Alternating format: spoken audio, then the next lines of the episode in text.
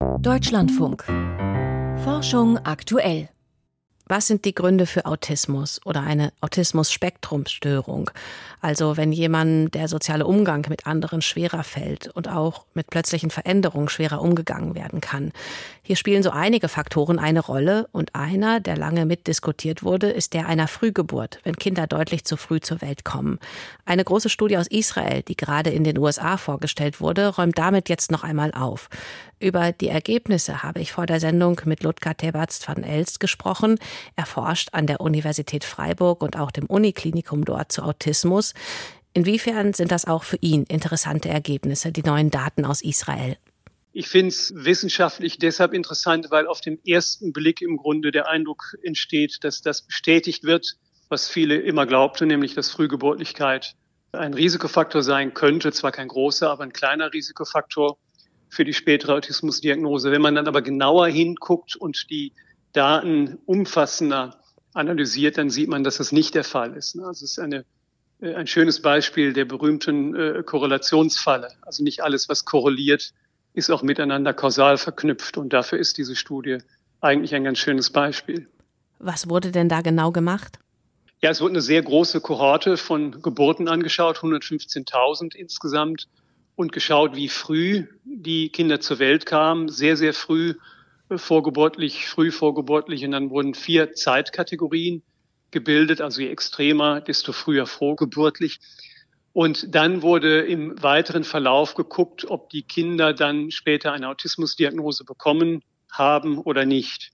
Und auf den ersten Blick sah es so aus, als wenn in den sehr früh geborenen Kindern tatsächlich die Autismushäufigkeit, Prävalenz nennt man das in der Medizin, höher ist und bei den normgeborenen Kindern geringer. Und wenn man dann eben genauer korrelierte für andere Risikofaktoren eines Autismus, die gut bekannt sind, wie etwa Alter vor allen Dingen des Vaters, dann äh, Geschlecht ist ein ganz wichtiger Einflussfaktor, dann wurde festgestellt, dass diese Korrelation verschwunden war. Also es war eine Pseudokorrelation, die nur auf den ersten Blick signifikant, also bedeutungsvoll war. Und damit wurde das entkräftet, was aber lange Zeit noch wirklich in den Annahmen herumgeisterte, dass Frühgeburten ein Risikofaktor sind, sondern die Aufmerksamkeit wird auf etwas anderes gerichtet.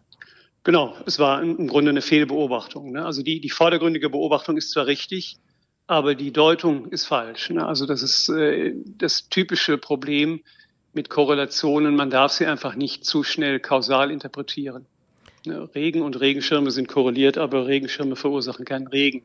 Und äh, das sind sogenannte Co-Korrelationen, die wir da hatten. Was ist es denn dann, das darüber entscheidet, ob ich als Mensch jetzt hier betroffen bin von so einer Autismus-Spektrumsstörung, wie es offiziell heißt? Lässt sich das mhm. überhaupt knapp bündeln? Naja, ich glaube, man muss vor allen Dingen feststellen, dass eine Autismus-Spektrumstörung keine einheitliche Krankheit ist. Eine Autismus- oder Autismus-Spektrumstörung nennt man es ja heute nach äh, den neuesten Klassifikationen beschreiben eigentlich einen Phänotyp, nenne ich das, also eine, eine Ausprägung, ein Eigenschaftscluster, aber keine Krankheit im eigentlichen Sinne. Also es ist keine einheitliche Ursächlichkeit, die sich hinter diesem Phänotyp verbirgt. Und so kann es eben Autismus im Sinne einer Normvariante geben. Man kann es ganz gut mit Körpergröße vergleichen. Es gibt Leute, die sind groß, es gibt Leute, die sind klein. Diese Eigenschaft sind bei der Körpergröße wie bei einer Gauss-Normalverteilung verteilt. Bei dem Autismus ist es nicht ganz so, aber auch dimensional. Und äh, die Ursächlichkeiten, die sich dahinter verbergen, sind eben vielgestaltig. Ne? Sie können größer oder kleiner sein, multigenetisch, das ist die ganz normale Form von genetischer Varianz. Das hat auch nichts mit Erbkrankheit zu tun. Sie können aber auch extrem groß oder extrem klein sein, weil sie eine genetische Erkrankung haben im engeren Sinne, also ein Marfan-Syndrom zum Beispiel oder weil sie eine erworbene Erkrankung haben, im Beispiel Körpergröße. Und beim Autismus ist es genauso. Sie können extrem groß oder extrem autistisch sein im multigenetischen Sinne. Das wäre dann eine Normvariante. Und sie können eine Krankheit haben, wie zum Beispiel ein fragiles X-Syndrom, ein 22q11-Syndrom oder andere, eine Enzephalitis, eine erworbene Hirnerkrankung. Damit ein komplexes Bild und das Verständnis der ich nenne es jetzt mal nur in Anführungszeichen Erkrankung, weil Sie ja gerade gesagt haben, das ist es gar nicht in ja. so vielen Fällen. Ähm, da hat sich schon vieles jetzt gedreht in den Annahmen im Vergleich jetzt zu vor einigen Jahrzehnten, oder? Ja, sehr sogar, würde ich sagen. Also wenn man sich das Autismusbild der 70er Jahre 80er Jahre des letzten Jahrhunderts äh, anschaut, dann wurde damals fast ausschließlich ein sehr schwerer Ausprägungsgrad von Autismus in den Blick genommen. Und bei dieser Gruppe waren die echten Erkrankungen im Sinne von genetischen oder erworbenen Erkrankungen, oft schwere Behinderungen, viel, viel häufiger. In den letzten Jahrzehnten werden auch zunehmend leichtere Formen von Autismus in den Blick genommen, also Menschen, die auch sprechen können, die kommunizieren können, denen man das vordergründig gar nicht unbedingt ansieht. Und dabei wird im Grunde diese multigenetische, das, was ich Normvariante nenne, immer wichtiger, auch allein was die Menge anbelangt. Und äh, deshalb muss man heutzutage, glaube ich, die Konzepte von Normvariante und echter Krankheit voneinander trennen.